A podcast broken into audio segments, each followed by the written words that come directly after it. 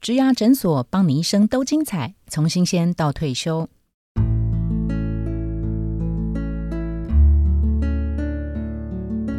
亲爱的上班族，特别是毕业生，我是主持人 Pola。一零四植牙诊所在七月份制作了职场马拉松，如何让工作更精彩的系列，每周有一个单元。这周我们谈的是设定目标，我们就进到了冲刺篇。介绍今天两位来宾，第一位是 Google 台湾人资长吕雅乔 Vanessa。Hello，大家好，我是 Vanessa。第二位呢是雪鹏广告创意长林志豪，志豪哥。哎、大家好，我是豪哥。你们观察到周围的新人、新鲜人，优秀的冲刺站上凸台，好，或是创造他自己个人的最好的成绩，案例是什么？原因是什么？如何做到的？嗯，我可以先来讲一下。好哦，Google 是大家想象中都是非常非常厉害的短跑选手 或者是长跑选手，总之是厉害的选手们。这应该是事实吧？是对吗？他是谦虚的 HR，就说应该哦，是是，一定是好。那我觉得我比较想要分享的，第一个就是说追求每一天每一刻的那个进展，而不是追求完美。追求完美的话，呃，会有一个很可怕的心理状态，就是我永远都不完美，嗯所以我永远没有办法在最佳保持在最佳状态，嗯反而会给自己过大的压力。嗯嗯过大的压力会让你的潜力没有办法被发挥，反而是要追求所谓的进展。嗯、这个进展的意思就是说，我在意的是，尤其是在呃短跑冲刺期的时候，我在意的是我是不是每一格都有比过去更好。有时候他那个呃间间呃怎么讲间隔，你是一天比一天好，嗯或是你也可以是一周比一周好，嗯重点是专注在那个进展上面，嗯那个好。那这个的好处是说，会给自己带来一个信心，嗯尤其在冲刺的时候，你最怕的是你其实心态不足，所以能力没有办法发挥。嗯那第二就是说，那个进展也会带给你自己一个，还有你周边的团队一个很大的鼓舞，是我一直都在 celebrate 我的每一格的进步。非常清楚的，然后把自己的脑袋放清楚，也把罩子放亮，是中间有没有任何的机会是可以创造一个我们叫 quick win，嗯就是特别适合你自己的强项，然后你可以抓紧那个机会让自己发光。作为一个新人，在冲刺的时候被看见，嗯哼这个对于特别在冲冲刺的时候，你会突然发现，你本来已经冲刺有一个跑速，你在那一秒会突然加快。嗯有时候打电动的时候，不是 就是会吃到什么很厉害的无敌星星还是什么？诶，你会突然加快。说实话，刚刚尤其是不要追求完美、追求进展这件事情，说的简单，嗯。但做的非常非常的难。嗯。我刚才已经讲了嘛，大家的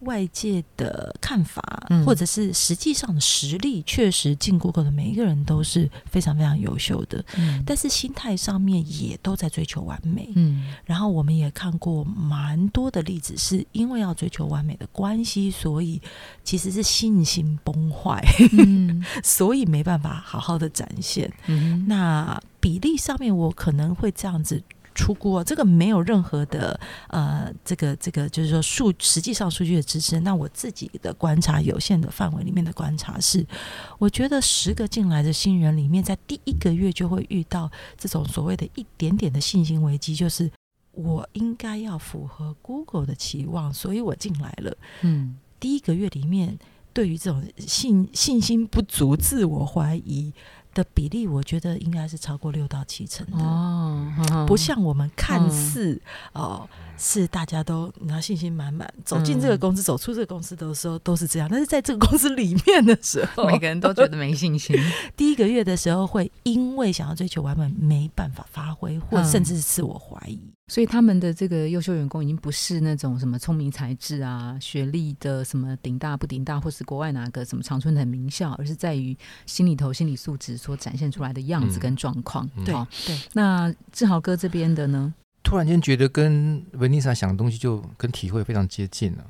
进展比完美重要，这件事我就非常非常的赞成。嗯真的，因为完美这两个字本身就不完美了。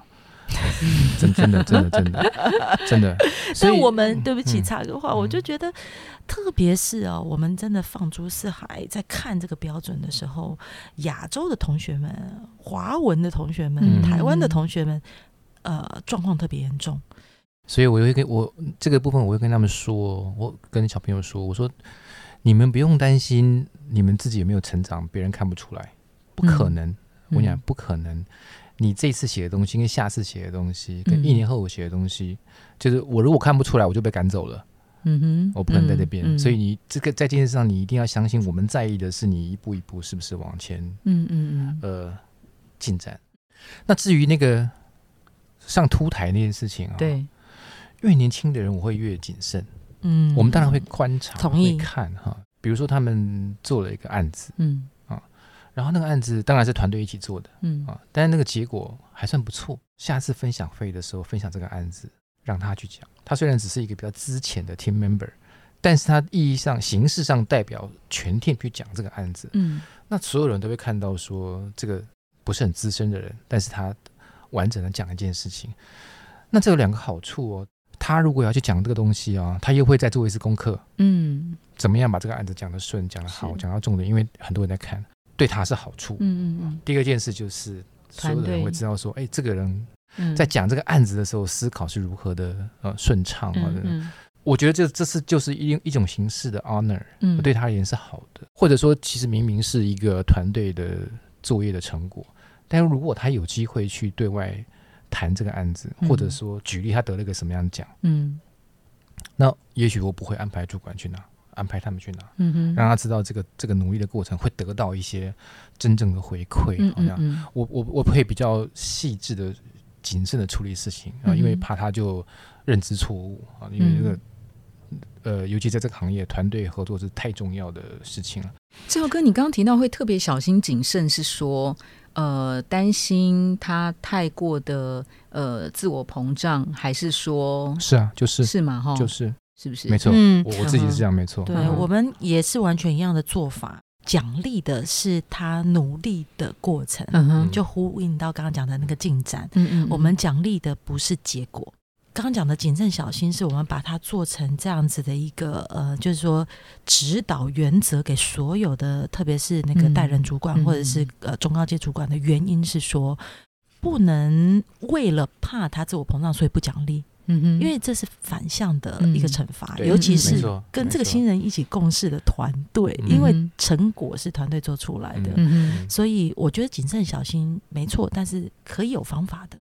刚刚那个我我就顺便补充一下，好好因为刚刚谈到另外一个就是冲刺的问题，对不对？嗯嗯我我觉得这就是对的。我在这件事情上面，我也会这样子说，就是说，如果你在手边的很多案子的时候，到一个状况，你对这个案子就特别有有感觉，个人经历上的喜欢啊，不管它的议题，嗯不管它的商品，本来就因为那个东西存在一个内在力量。哦，那我我那所谓好，就是说，因为那样，所以你去做没有负担的努力，这样很好。嗯哼，第二个，我认为好就是说，在像这样的案子里面，你给他的意见，他特别愿意吸收，嗯。嗯。特别愿意吸，因为他就很想要这个案子做到一个程度。嗯。嗯哼，你找到一个能量，这个案子里面就进展了。嗯哎，你这那时候就发夹弯了，嗯，有一个这样的案子，你就进化发夹弯，在当下你就发夹弯了。嗯。那对我人这是最好的结果，就是他他他真的有那个能量，嗯突然间他就就出去了。那这个是我觉得是取得进展比较好的案子，当然不是每个人都这样，但我觉得这是一个好的结果。嗯哼。嗯那像，所以那个，比如说他在某方面特别有感觉，那他就是平常他自己要让自己有感觉的机会嘛，是没错对，对没？错，对，错所以他要增加各种各样丰富的历练，去开启他的那个天线或是感知都嗯好。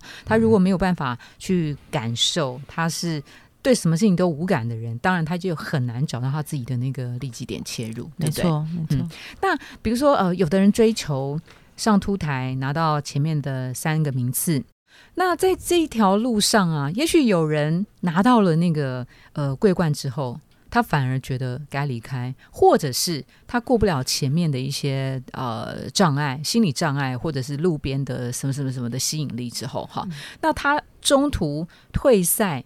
你们会怎么样鼓励他们继续撑下去哦？像刚刚文丽莎提到的，家长、啊呃朋友、老师都说：“哎，再撑一下，再撑一下，该不该撑？什么时候、什么讯号出现的时候，他真的不要再撑，不要再浪费时间了。我试着呃提供两个，我觉得是红色的讯号。嗯 如果这个两个红色讯号出出现现的的时候时候，对，就真的要很很认真思考了哈、嗯就不要再拖下去。第一个就是说，那个心理状态，我们刚刚一直在讲自我对话，就自我对话的时候，一直在一个很负面的状况。然后对于呃你从事的行业、你现在的角色、你周遭的人际关系，呃非常负面的，然后甚至是负面到你也呃。不愿意再去找你的主管、你的你认识的人再聊一聊、讲一讲的时候，而且这个频率，它可能已经长达半年了。就是你这半年来，常常在自己心里面想到我的工作的时候，都是很负面的。这这这真是一个很很大的红色讯号，对我来说。第二个。当你去呃把你的这些转折念头去跟你周遭人去谈，尤其是可能比你资深的人、你信任的人嗯去谈的时候，对方其实也给给到你一些回应，是说，也许你适合先停下来休息一下，或者你适合停下来思考一下的时候，我觉得这两个讯号都是都是很红色的讯号。文丽讲，我刚刚就加一了，的确是如此啊。如果来找我谈，我也是会问啊，他自己想离开的理由跟自己看法的状况是怎么样？那为什么会这样？就是说，因为他就是他从从第一人称在看事情，嗯，跟感受嘛哈。但我们终究是第一个人称或第三人称在看他嘛，嗯哼。那我当然会看那个理由到现在还成不成立，嗯哼，或者说他是不是太过分忽略自己。的某种潜质，然后就把注意力放在其他地方，因为他也有可能是还没碰到适合的案子啊，也有可能，或者说他还没有被赋予到一个角色，所以他就觉得无力感。是不是应该适时给他一些能量？是从我们的的角度，不是第一人称角度看的东西。但有一种我会小心啊，就是那个对我人就是可惜的啊，就是说。年轻伙伴就是他的天线很开嘛，所以敏感度很高嘛。啊，他他可能会从他跟公司里面的不同的部门，或者甚至中高阶开会的过程里面，去立马判断他的这间公司或者这个行业状况怎么样啊。那虽然他其实只是在举例第一年或第二年，他就会做立马的判断，觉得这个行业的状况或或者结构性是有问题的，所以他为了珍惜时间，所以他宁可就。不玩这件事情啊，那这个东西多半会发生在真的是比较聪明的孩子身上。那这个东西我反而会在意风险判断到价值判断，这个案子怎么样哈？就值到底值不值得做这件事情啊？诸如此类的。但你过分提早判断，就在一个呃小的经验值里判断，那个真就可惜啊！我这个是是我看到的。有有有些时候会有这个状况发生，那那对这个也是给大家一点点提醒。嗯，像刚可以延伸一下，可以太好太好，我可以延伸一下，就具体来讲的话，就是说，如果我是一个第一年的或者是前半年的一个新鲜人，然后我进来这个状况，我就我每天都觉得很很那个，然后觉得想不清楚，然后去问了，随便来讲，就找了志豪哥说。我觉得我这样子是不是就算了，不要做了？嗯，对，嗯，那这个时候有问话技巧哦，否则否则答案就是要做跟不做，其实不是这样。这个世界的 可能性中间太多，对不对？对，然后提供一下问话技巧。问话技巧应该要问说：志豪哥，我觉得我现在没有 没有什么成就感，然后我做的案子。你也知道，就是做这个、这个、这个、这助理、助理、助理，然后常常是被被人家叫来叫去这样子啊！我每一天都投入这么多时间，我到底在干嘛？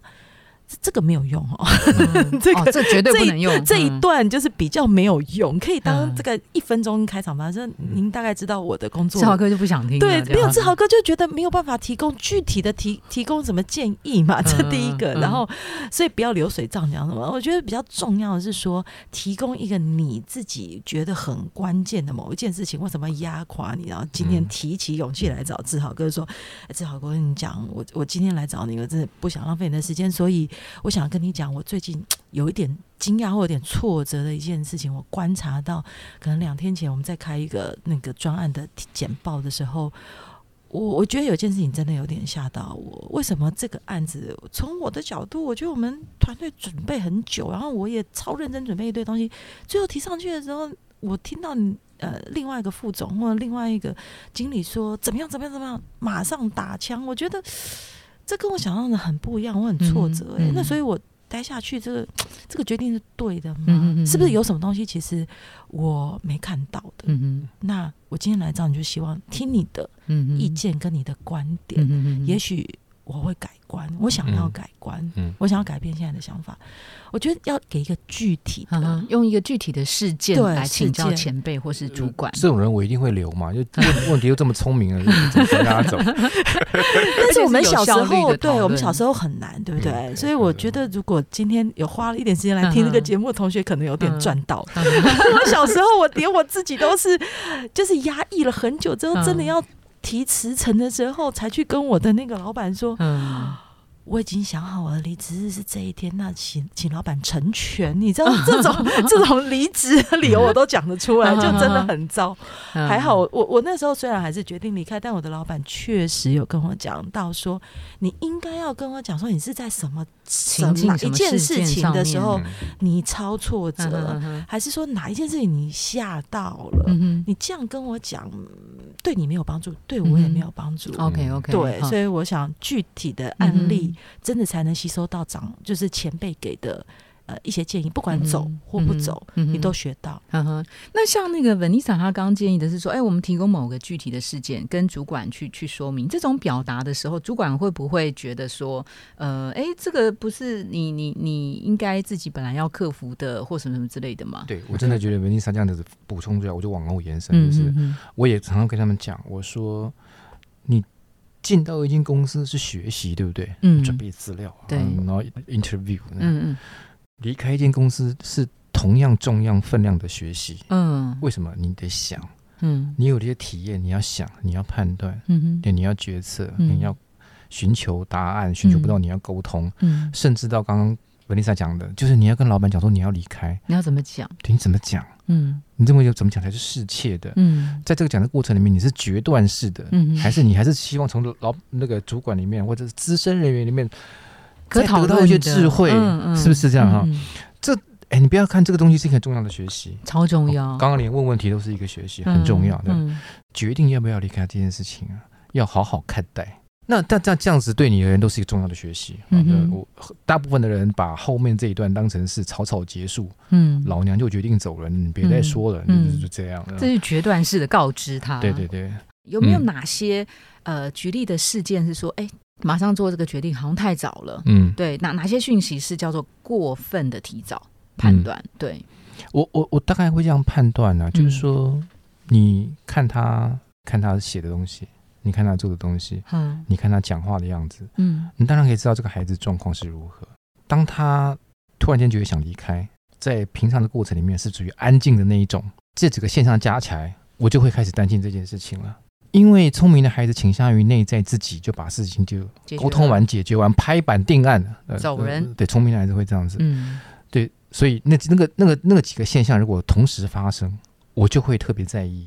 明明你知道他写的东西，或者或者做的事情都都到位，即使是一个只是一个小小的会议记录，我举例，但这件事情我的应对多半的我都会跟他们聊一件事情。你不要忘记自己在一个什么样的行业里面，它就是一个沟通的行业。如果你觉得沟通并没有太大意义，那我就同意你说的了。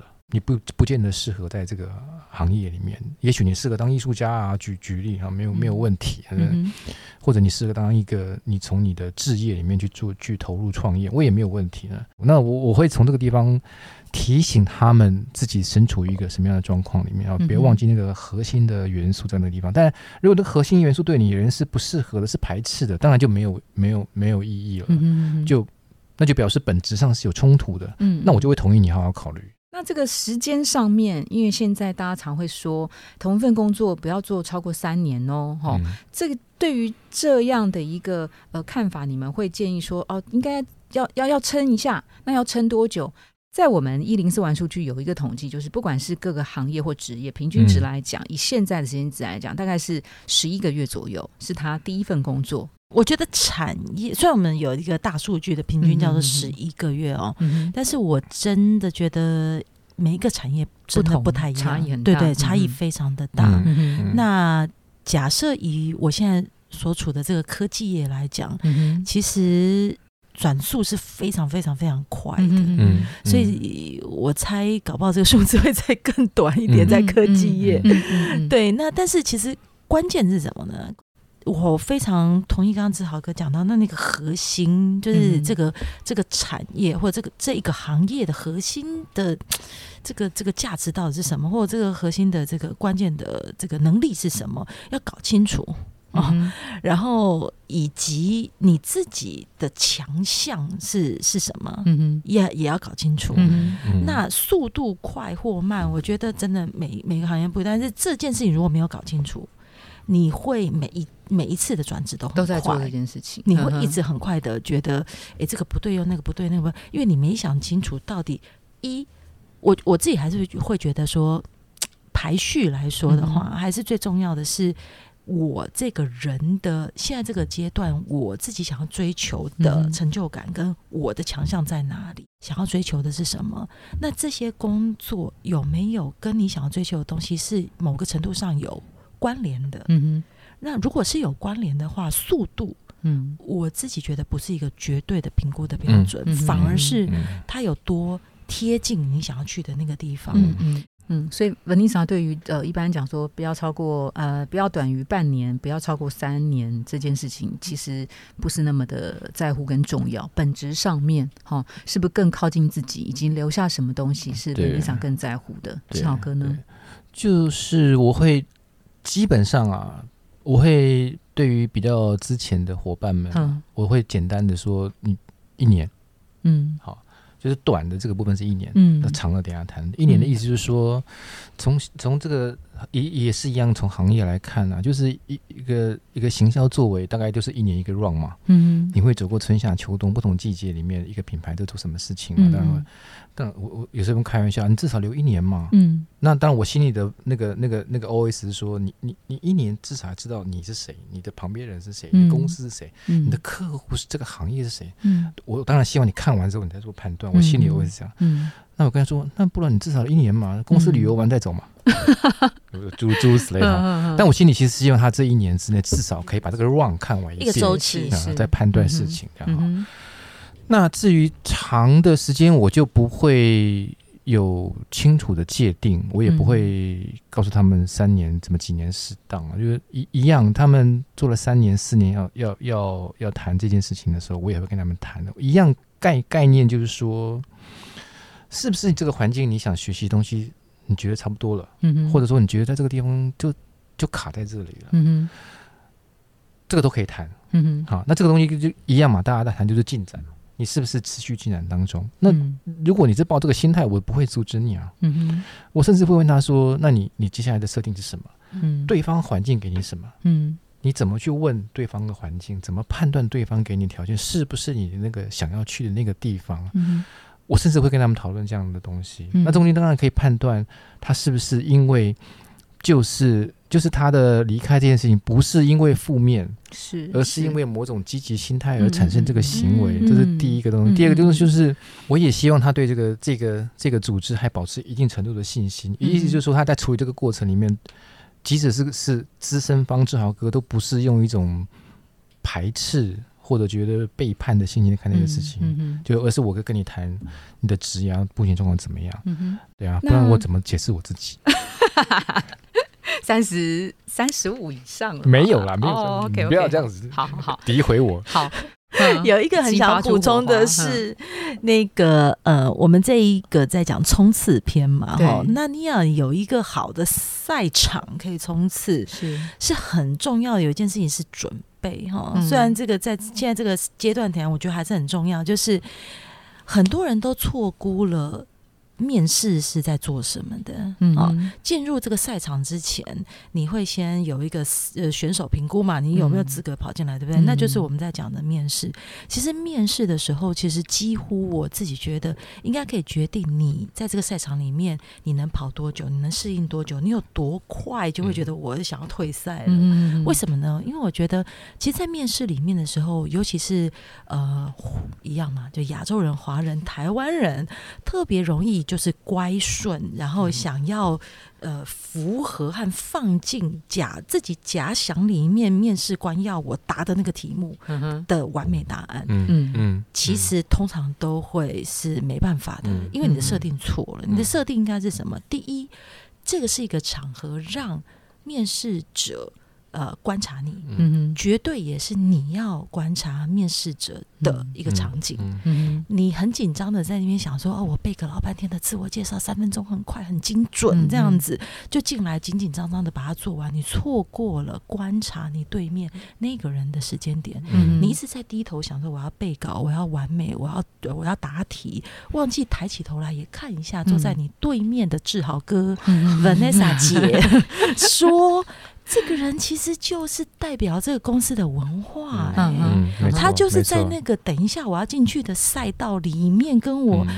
同场跑的人，或者在旁边给我加油的人，或者是我的教练，还是裁判呢、嗯所以我抬起头来，如果可以再看一下志豪哥 Vanessa 姐的时候，嗯就会发现啊，他代表是那个公司文化，我我会不会适应？我会不会习惯？嗯我会不会想要去？嗯，嗯我觉得我们错过太多这个机会。我跟你讲，嗯。如果你是慢慢练习这个心态啊，嗯。你在面试的时候，你一定会很自然，嗯，因为你那个设定不一样，是你就不会就过分的紧张。那我我我这最后一个小补充好了，那当然啊，我跟你聊过很多次，嗯。我们一直在谈思考啊、内在力量啊，或者是说在这个行业存存在的理由，嗯哼，对不对？我我觉得我们也许可以分享一下，就是尤其是文丽莎在后面的十年前前面十年的各种的养分累积跟跟跟那个叫做搜寻的过程。嗯嗯，很重要，突然间那些养分突然就会让你在后面的十年大爆发。对，而且那个爆发是没有人能够期待的，嗯而且嗯那个根本就是竞争障碍啊，嗯 就没有没有人从能够从那个资历里面到这个地方来，对不对？嗯我们之前就已经聊过，为什么我持续会做这么一段时间，嗯，呃，时间不能讲，三十五年。不能讲，对，就是因为这个行业里面，你们找到一个元素，嗯。就是观察这个社会，想要一定程度的影响这个社会，嗯嗯嗯。对不对？所以你找到一个工具，做形象的过程里面，你会有产出。当你在做大众传播的时候，会很多很多人看，所以你会觉得说，你做一个事情是在你深层的价值里面，哦，有一个途径可以让你去试着完成这件事情。嗯那那个东西就会不断的勾引你，嗯不断的带领你怎么样往前走，然后我是不是完成了这件事情？好了，嗯，那这个那个内内在力量会持续很久。嗯当然，它的内在力量有可能对每个人不同，有可能很快就发现，念书时候就立定志向。嗯当然，有可能是摸索之后，你对这个行业了解之后，你会觉得说，哇，这个东西是我之前不知道的，嗯哼我它可以带领我走多久？嗯啊那那是从我的行业里面，这个叫做传播业，当然我觉得是希望是是这样。嗯嗯、这个这个就是在我们从马拉松这个赛道里面谈怎么样跑完马拉松，最后的一点补充。那基本上在转职转换的这个过程当中，它原本就是困难的。所以，如果听众朋友们呢，对于有更多这个转职前的停看听，您可以回头再去看我们的八十八跟八十九集。那对于这个想要转换是想要跨界的话，您可以回去听七十八跟七十九集。那如果您是中高龄的朋友，中高龄转职，您可以回去听五十一到五十二集。哈，那今天的这个呃关于职场马拉松。如何让工作更精彩的呃设定目标篇，已经来到了尾声。这是一零四职涯诊所在七月份我们制作的这个职场马拉松，如何让工作更精彩的系列内容当中的第一单元哦。接下来我们还有三个单元：能量学习篇、均衡生活篇、亲友应援篇，这可以让你的职涯历程精彩痛快。那如果你现在还嗯不太了解怎么样找一家适合你的好公司，或是还在找工作的话，也欢迎您回头去听我们在六月份制作的专题《企业丛林当中的大象、猴子跟蚂蚁》，你选谁呢？怎么样选一家适合自己的好公司？企业怎么样选人？自己又怎么样从出色到出众？那我们谢谢今天两位的来宾，谢谢志豪哥，谢谢文丽莎，谢谢谢谢谢拜文丽莎拜谢谢谢谢拜拜谢谢拜拜如果你喜欢今天的内容，别忘了到 Apple Podcast 帮我们打新评分跟留言。假如你有更多的问题，欢迎到植牙诊所来发问，我们每周都会更新，也欢迎您投稿想听的主题。投稿链接在节目资讯栏里，请订阅 Podcast 频道，追踪我们的 IG。我们下次见喽，拜拜。